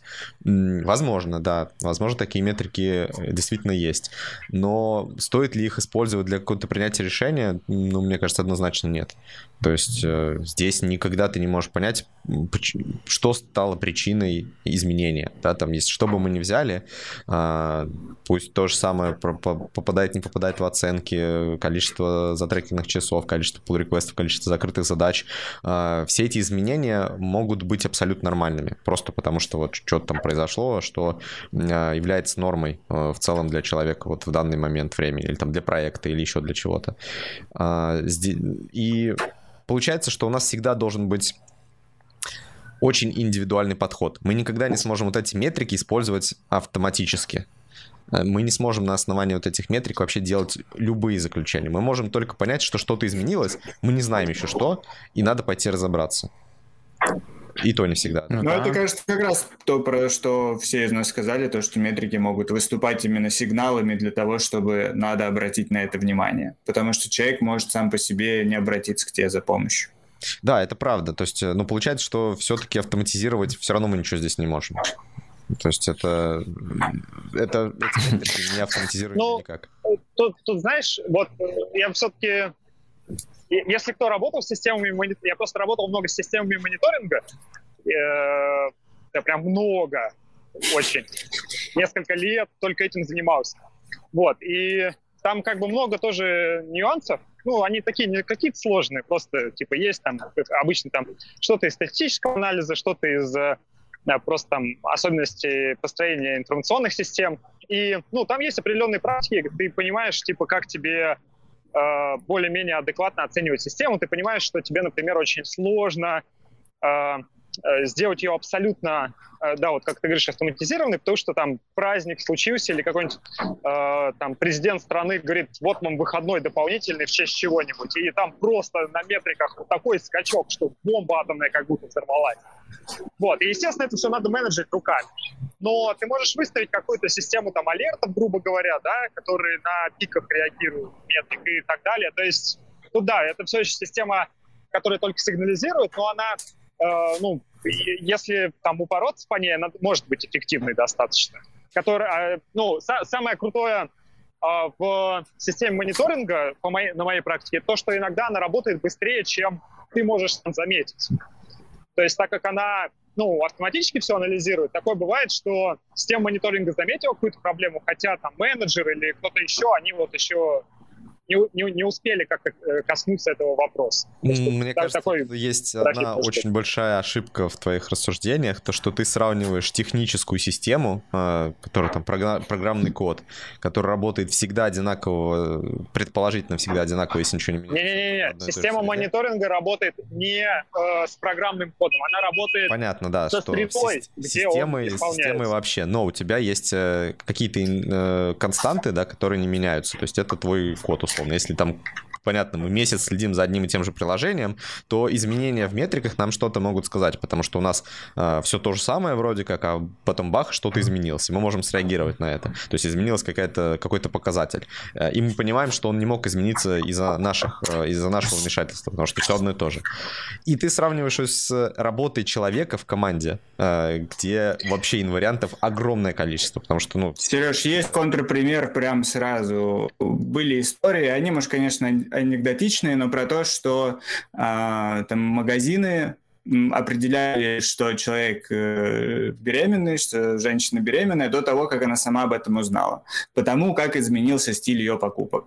И если в таком ключе смотреть, это что же получается поведение человека, а не какая-то предсказуемая система и там никто не писал какой-то код, который анализирует.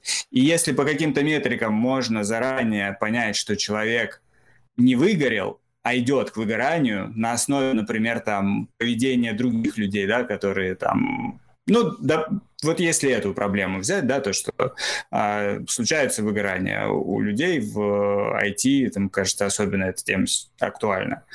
И можно же посмотреть то, как, э, ну вот даже э, ретроспективно посмотреть, какой был перформанс, какие были метрики у человека, который постепенно, там, может быть, в течение нескольких месяцев или лет шел к выгоранию, посмотреть, какие были звоночки, и, про, ну, и посмотреть похожее поведение у людей, которые только типа начинают идти по этому пути, и, ну, и не определить, что человек уже выгорел, да, но тебе не сказал, а определить, что человек э, направился в эту сторону. Да, ну тут мы сразу несколько тезисов подменили, да, в обсуждении. Во-первых, да, если говорить про автоматизацию и настройку алертов на то, что человек выгорает, это одно. Другое дело, когда мы проанализируем метрики и говорим, ты уволен. Это вообще разные вещи совершенно. Так мы сразу сказали, что это плохая тема. Никто это не защищает. Не-не-не, я же про это и говорю, что да, понятно, что никто это не защищает, но мы продолжаем говорить, что вот можно как-то метрики автоматизировать, но на самом деле можно автоматизировать, ну там типа какие, вернее, как, автоматизировать принятие... Ну, автоматизировать оповещение. Оповещение, да, окей, но тут еще еще, кстати, сразу у меня такой контрпример на то, э, вернее, контраргумент на твой контрпример, что это на самом деле вот эта штука с беременной женщиной, которая там э, э, определилась как беременная, когда она сама еще этого не знала, это такой, на самом деле, как мне кажется, ошибка выжившего. Потому что кучу-кучу историй, когда ты случайно где-нибудь что-нибудь посмотрел, и все, тебе начинают рекламировать какие-нибудь, не знаю, илососы, потому что ты загуглил это смешное слово, да, и все, и тебе пошла реклама лососов. Это не значит, что... Я пошел гуглить, что это такое. Да, да. Это не значит, что он тебе нужен. Просто вот так произошло. И да, тоже На самом деле... Э, что тебе это нужно. Не, э, смотри. Очень очевидно Я занимался много метриками, и все-таки как раз-таки вот и ососы, или что-то там сказал, вот это вот ошибка выжившего. А систему ее не просто так включают, типа, чтобы она там, ну, тебе все время показывала неудачные результаты и иногда выстреливала чем-то там э, хорошего. Она, наоборот, Артем, работает Если там бы для... мы всегда показывали нужную рекламу, я бы тогда, да, я бы тогда, наверное, точно с тобой бы согласился и, и сказал, что да. И...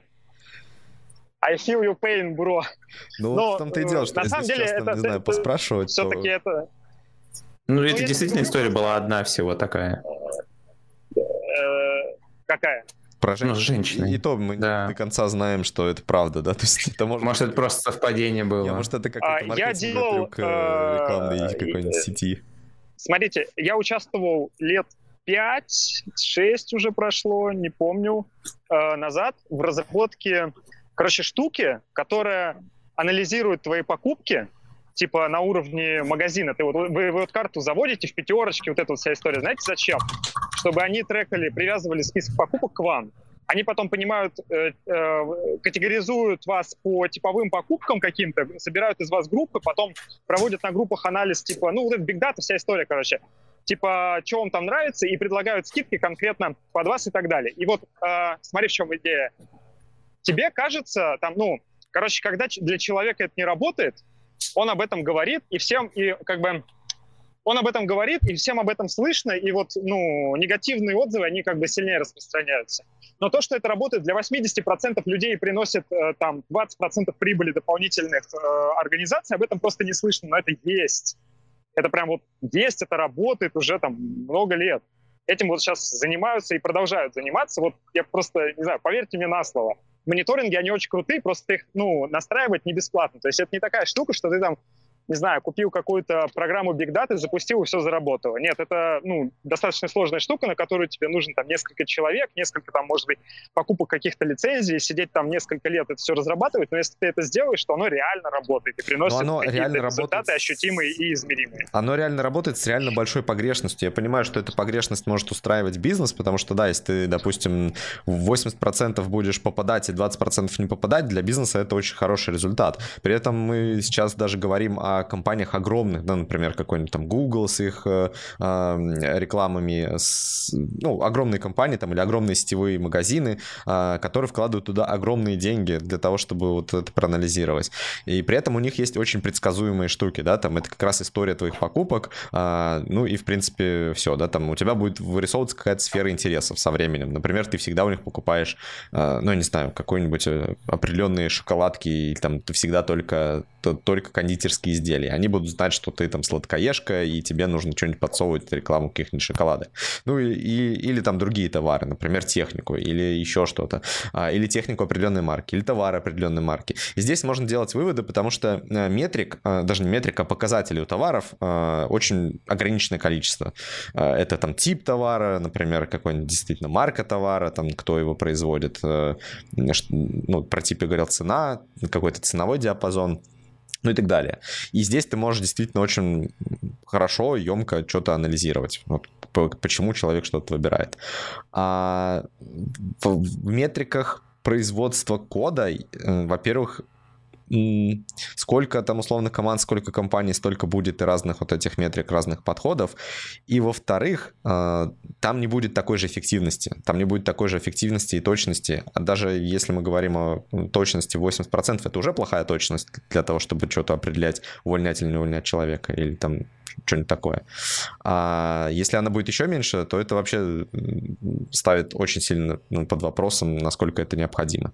Насчет выгорания, ну, то, что говорил Никита, я здесь согласен, что действительно можно как-то попытаться автоматизировать и что-то анализировать, чтобы постараться предотвратить выгорание, например, человеку чем-то помочь, отправить его в отпуск, э, как-то снизить на него нагрузку, поменять ему проект, э, что-нибудь, что поспособствует восстановлению человека.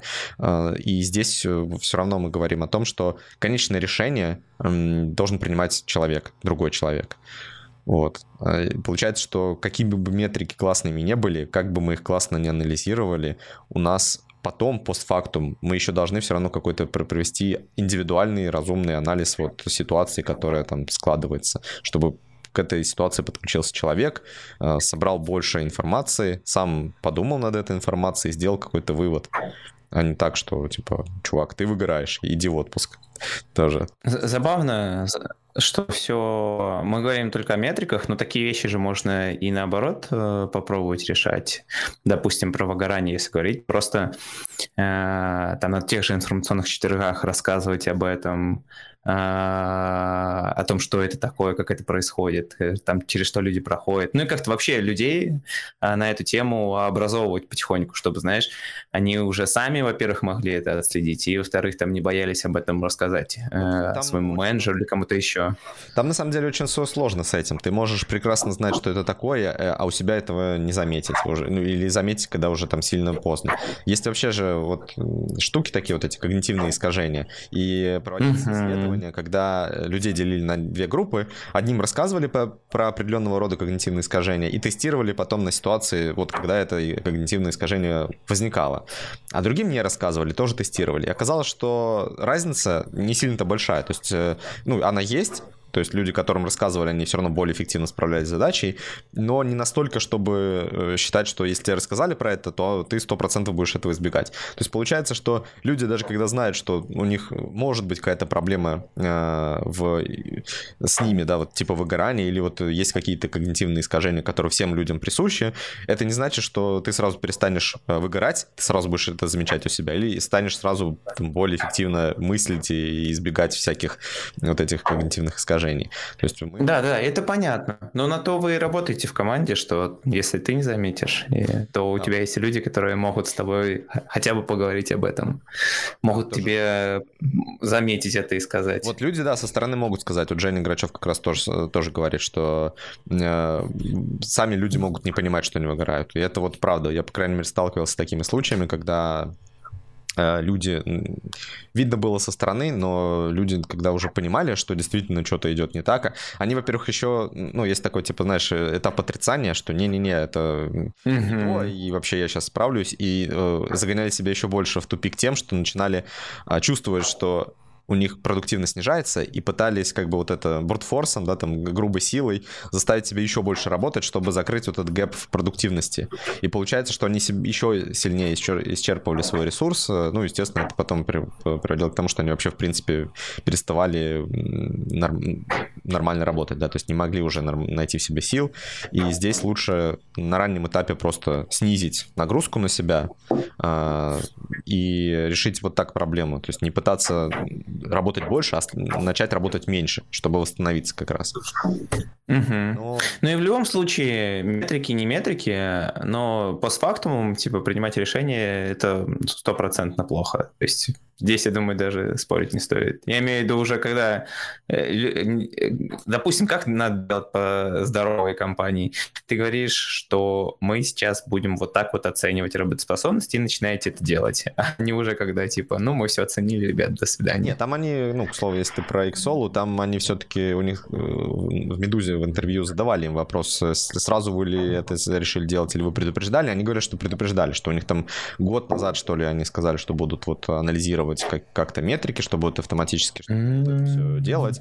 А, я не знаю, там были ли открытые метрики, но вот Александр, он говорил, что у них даже был какой-то внутренний проект, который не случился, типа зеркало, инфра... цифровое зеркало, где человек мог зайти и посмотреть, как бы, какие у него сейчас показатели.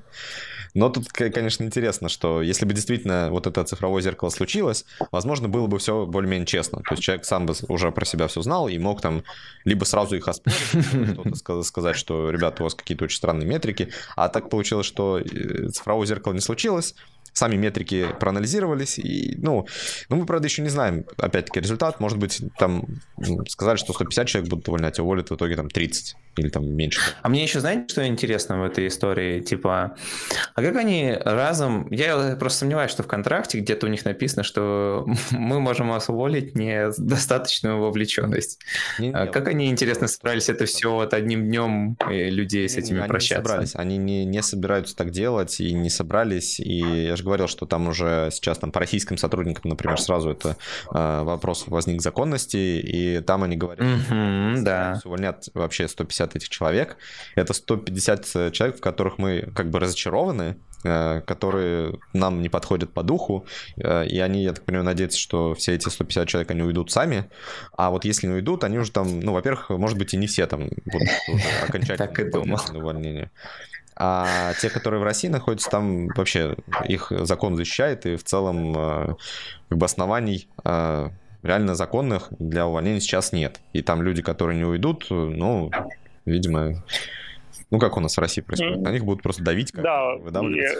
И, как, да, у нас в России, да, это, мне кажется, так, просто есть какая-то социальная культура увольнения. Я вот еще хотел добавить то, что, э, во-первых, можно автомати... вот это вот метрики э, авто... и автоматизацию делать не только технически, но и организационно, да, то есть э, можно же просто это все типа делать силами менеджеров, потому что mm-hmm. всегда противопоставляют одно другому, да, то есть э, может просто вручную это все делать более по-человеческому, это тоже решение. А вот с точки зрения автоматизации, кстати, еще такой вспомнил момент. Э, есть, ну, сейчас вроде бы, может быть, это я в своем пузыре живу, набирает популярность геймификация, процессы геймификации работы. И они как раз-таки, э, это очень неявно, этим не всегда пользуются, но фактически геймификация — это тоже способ собрать э, вот эту аналитику, причем на достаточно, ну, как это, самые такие показатели, которые на продукт конечный влияют.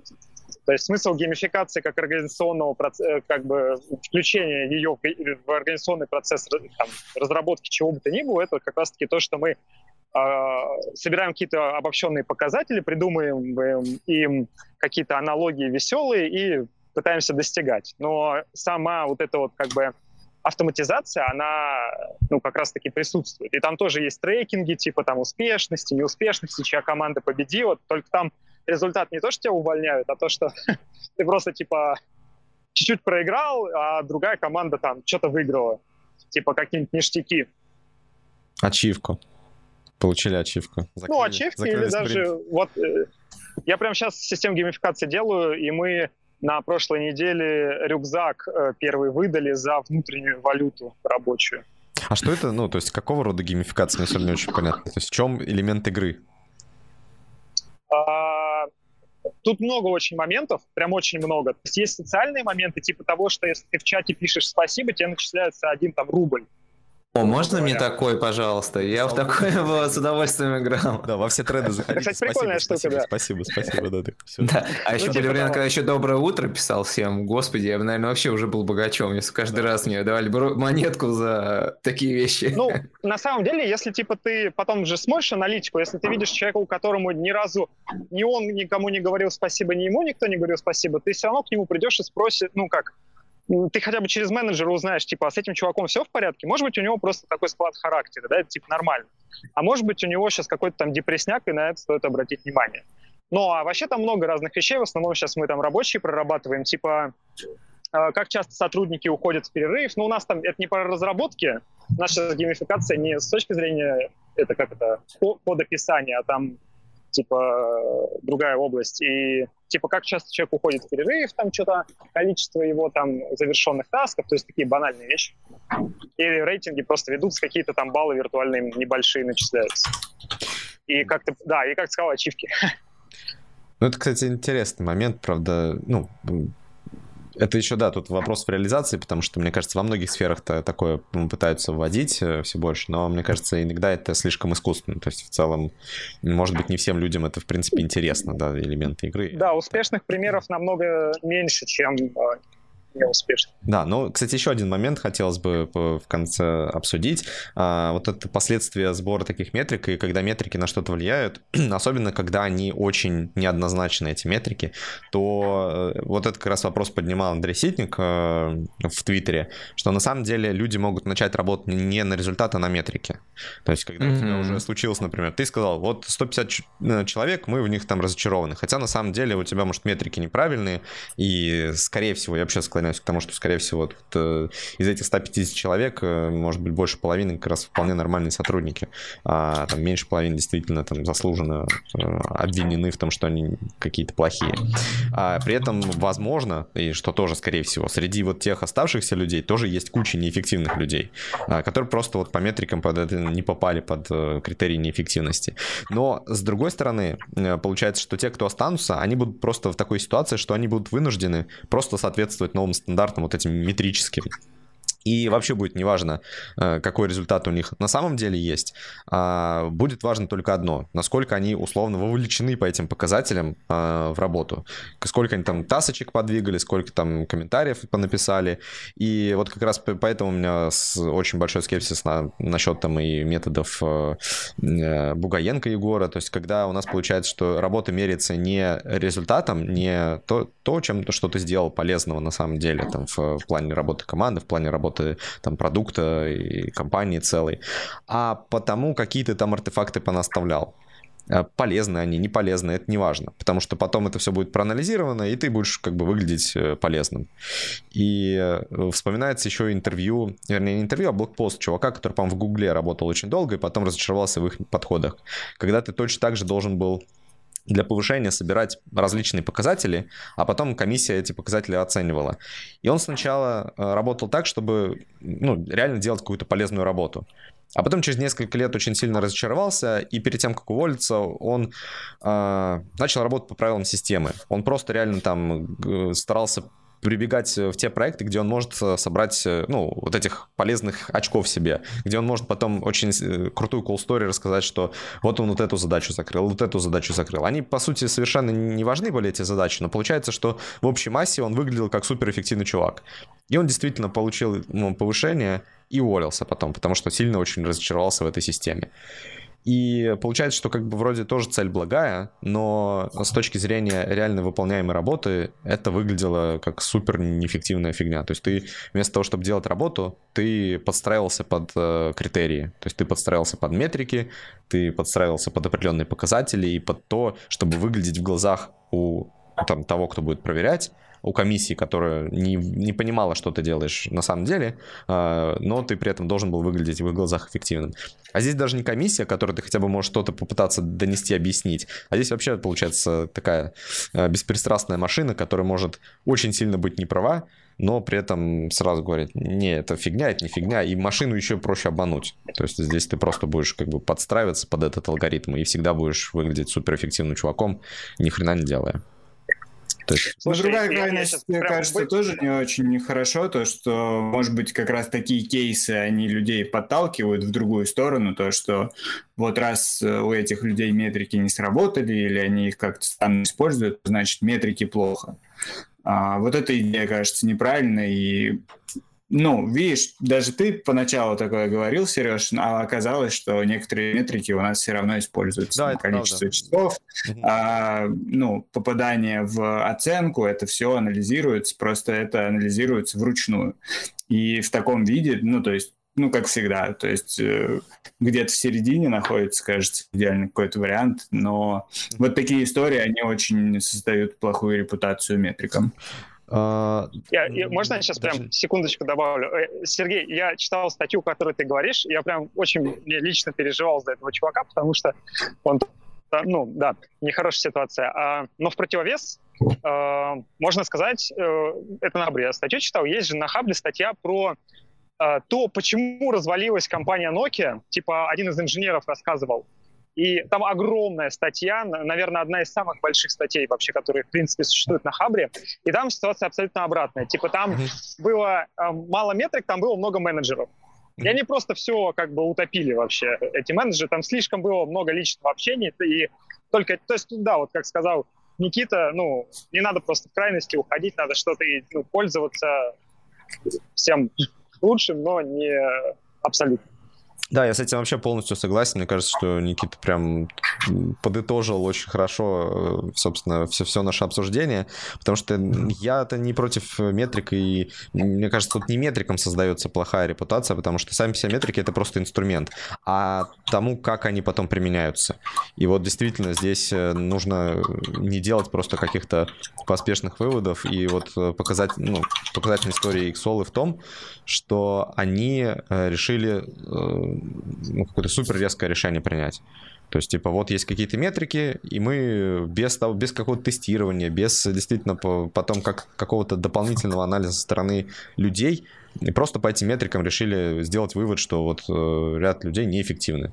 А, и вот этот подход, мне кажется, странным. Если бы они просто эти метрики использовали для того, чтобы провести потом дополнительный анализ, сходить к этим людям, да, действительно, значит, там один на один. Mm-hmm. У менеджеров, у их поспрашивать, а как вообще дела там вот у, у там какого-нибудь э, Вани Иванова, как он вообще работает, справляется, не справляется, потому что вот мы что-то проанализировали, и, может быть, наш алгоритм, он не работает, да, но вот мы сейчас этого точно не знаем, но, может быть, стоит э, с Ваней поговорить.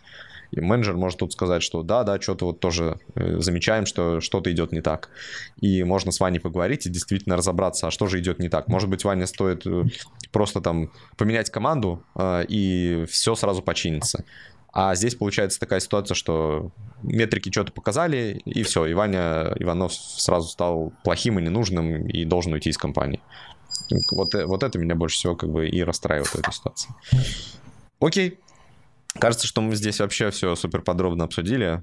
Э, как всегда, у нас э, нет однозначного ответа и истины где-то посередине. Нам это только так оно и бывает. А если нам не делать хорошо, не а плохо не делать. Да, очень, очень хороший универсальный совет. Да.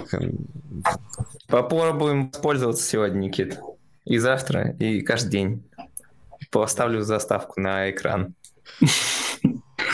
Мотивирующий. Если вам нечего больше добавить, давайте потихонечку тогда подходить а, к завершению нашего выпуска.